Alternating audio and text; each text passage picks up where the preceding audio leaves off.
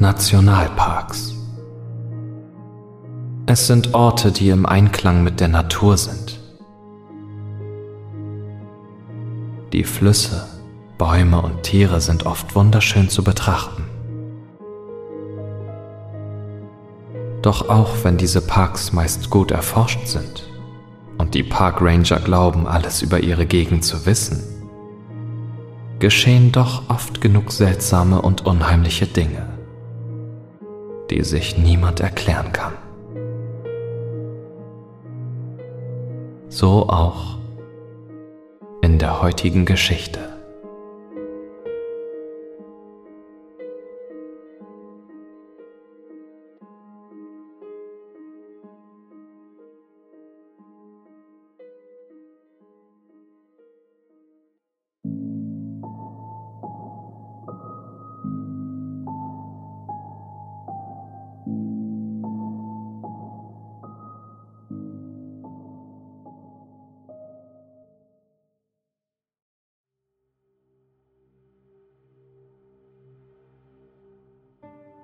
Hi.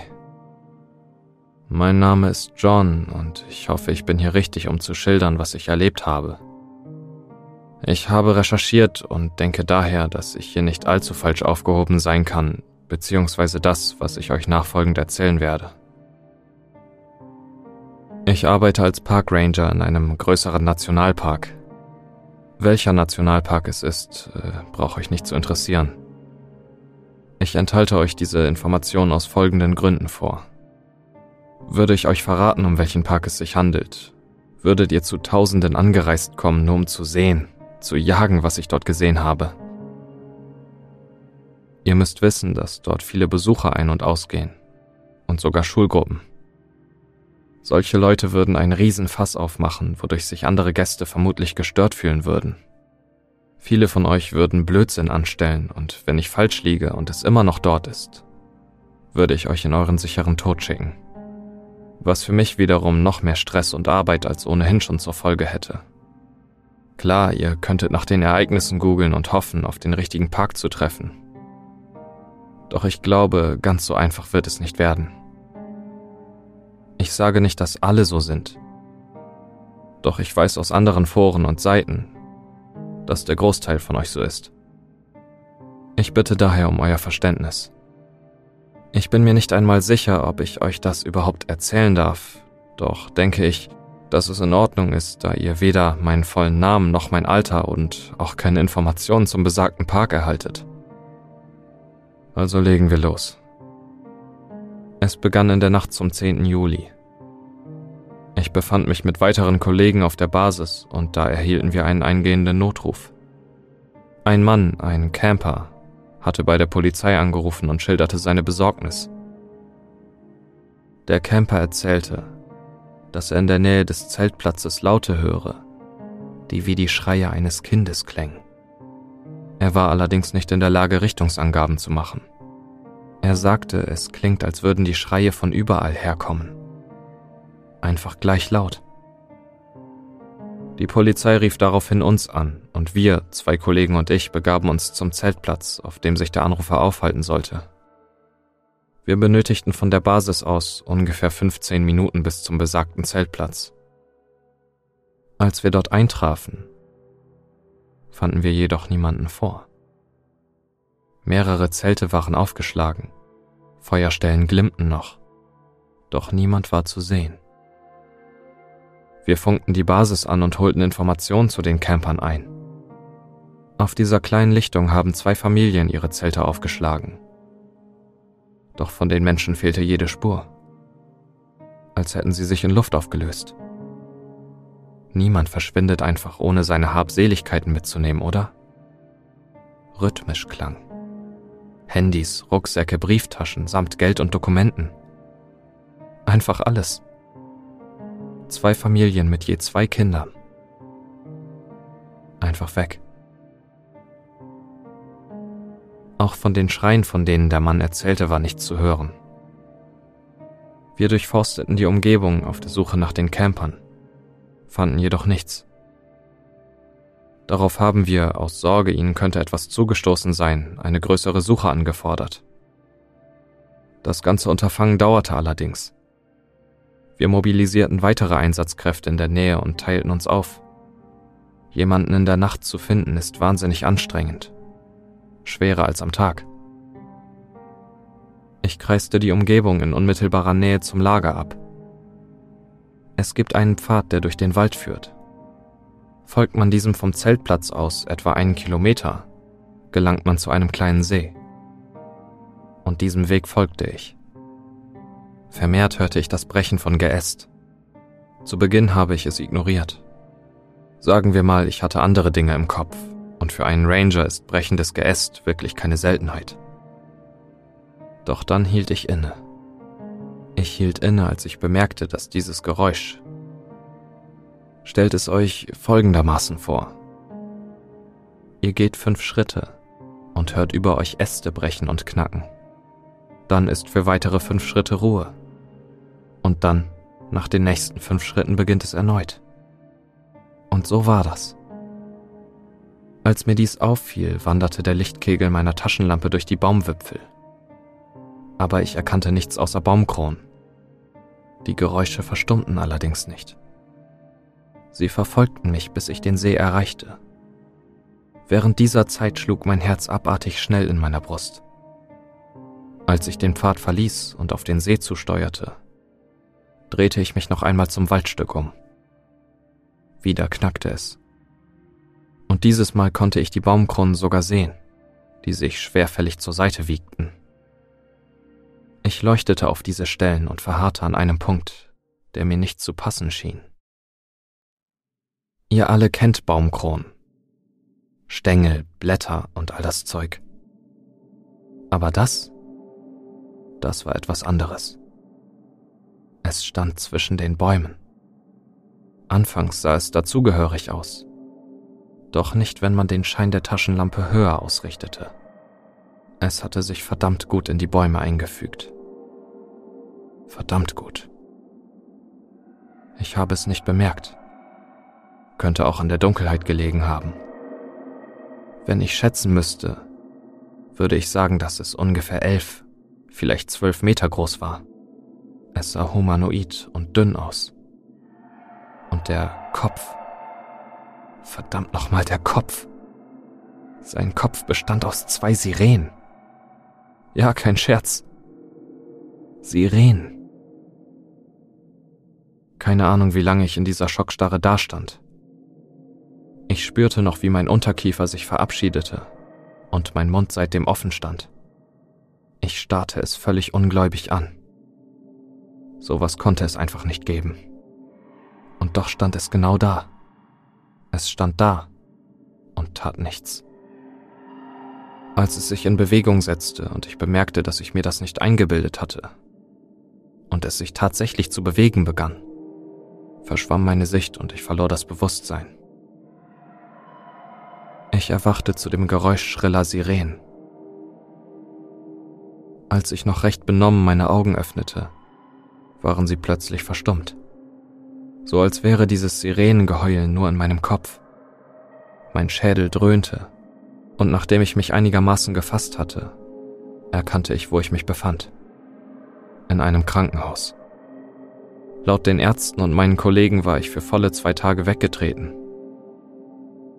Bei meinem Aufprall musste ich mich übel am Kopf verletzt haben. Als mich andere Ranger schließlich fanden, riefen sie sofort einen Rettungswagen. Bis dahin glaubte ich, mir alles eingebildet zu haben. Irgendwie geträumt zu haben. Ich habe auch nicht wirklich Angaben zum Geschehen machen können. Sie behielten mich für weitere zwei Tage zur Beobachtung dort. Von meinen Kollegen hörte ich zu dieser Zeit, dass die vermissten Camper nach wie vor nicht gefunden wurden. Die Suche sollte weiter ausgedehnt werden. Das würde für Schlagzeilen sorgen, so viel war sicher.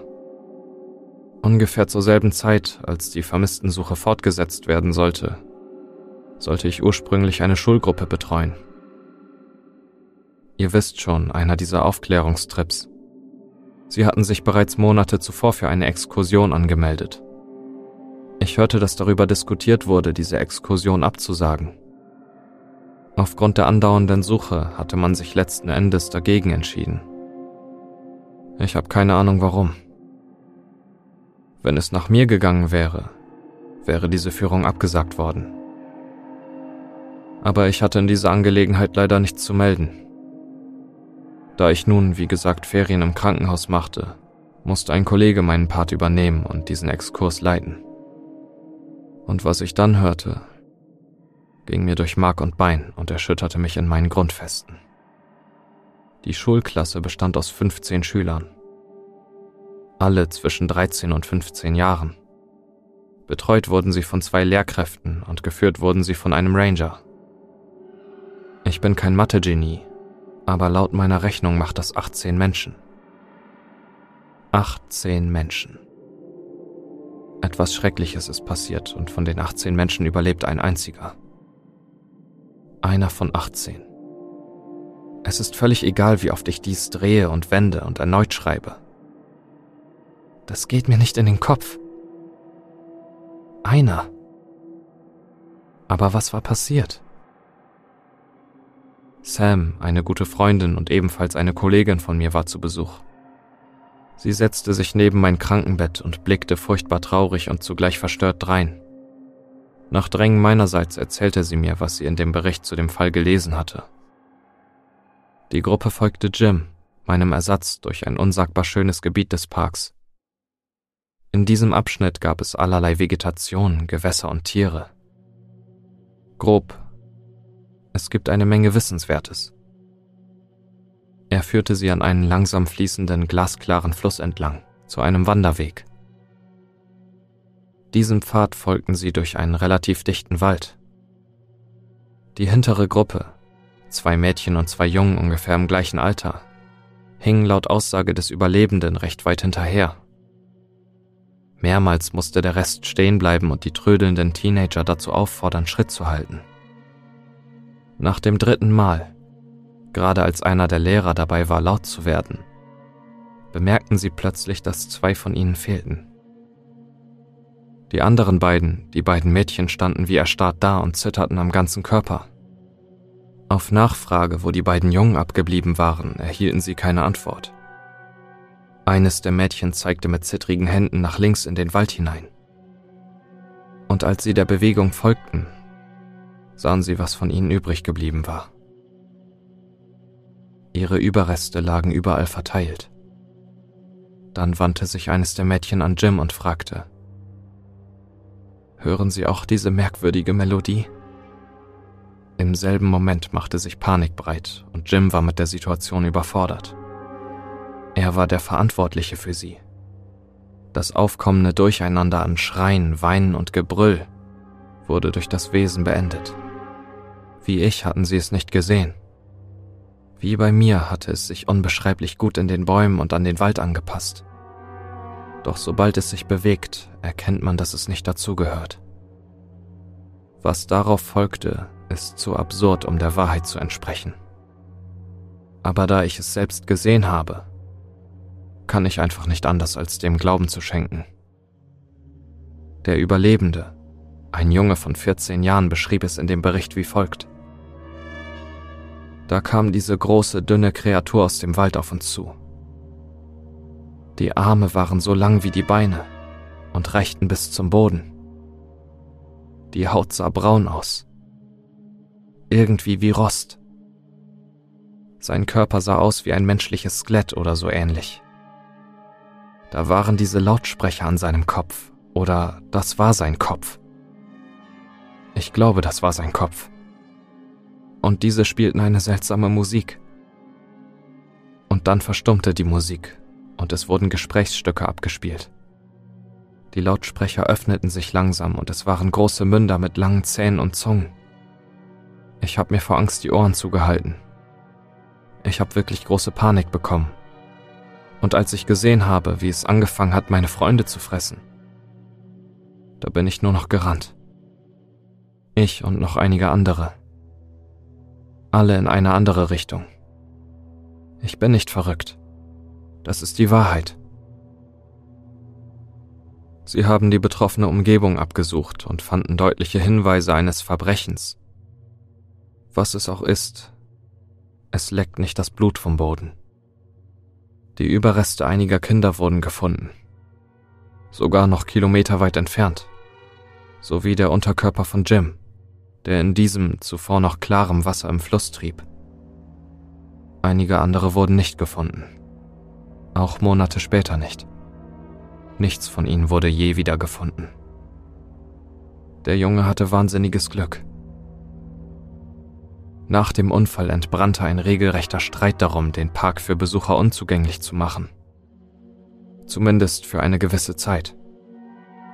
Ich werde euch nicht sagen, ob dieser Beschluss Erfolg hatte. Nach meiner Entlassung aus dem Krankenhaus kehrte ich dennoch zu meinem Arbeitsplatz zurück. Ich habe lange überlegt, ob ich meinen Kollegen von dem, was ich gesehen habe, erzählen sollte.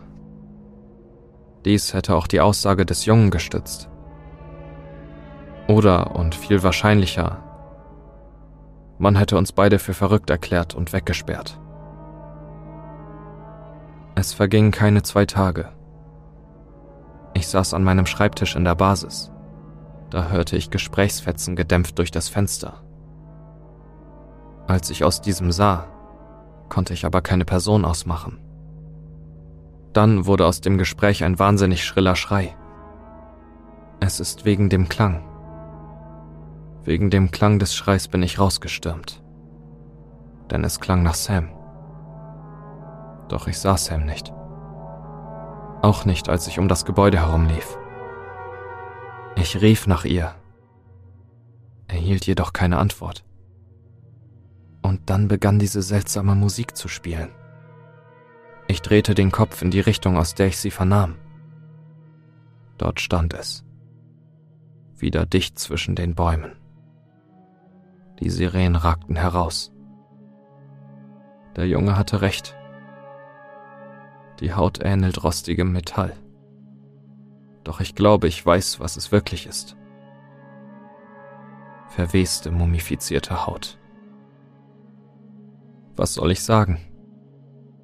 Ich stürmte zu meinem Wagen und blickte nicht mehr zurück. Ich habe mich beurlauben lassen und mir meine persönlichen Gegenstände, die ich bei meinem überstürzten Aufbruch zurückließ, per Post zuschicken lassen. Seht, ich liebe meine Arbeit und ich liebe diesen Park, was bedeutet, dass ich vermutlich entgegen eurer Erwartungen nicht gekündigt habe. Ich arbeite nach wie vor dort. Aber jetzt ist es so ruhig wie zuvor. Seit ich aus meinem Urlaub zurückgekehrt bin, kann ich über nichts Eigenartiges mehr berichten. Alles ist normal. Und ich hoffe, dass es so bleibt. Einzig manchmal, also hin und wieder, da kann ich diese Melodie hören. Auch wenn ich alleine daheim bin und seitdem schrecke ich fürchterlich bei diesen Sirenen auf. Ihr kennt sie vielleicht, diese Katastrophenschutz-Sirenen. Ich kann mich gar nicht entsinnen, dass ich die jemals zuvor in meinem Ort gehört habe. Jedenfalls ist das meine Geschichte. Ob ihr mir glaubt oder nicht, bleibt euch überlassen. Ach, und solltet ihr Theorien haben, was das für ein Wesen war, Lasst mich bitte nicht dumm sterben.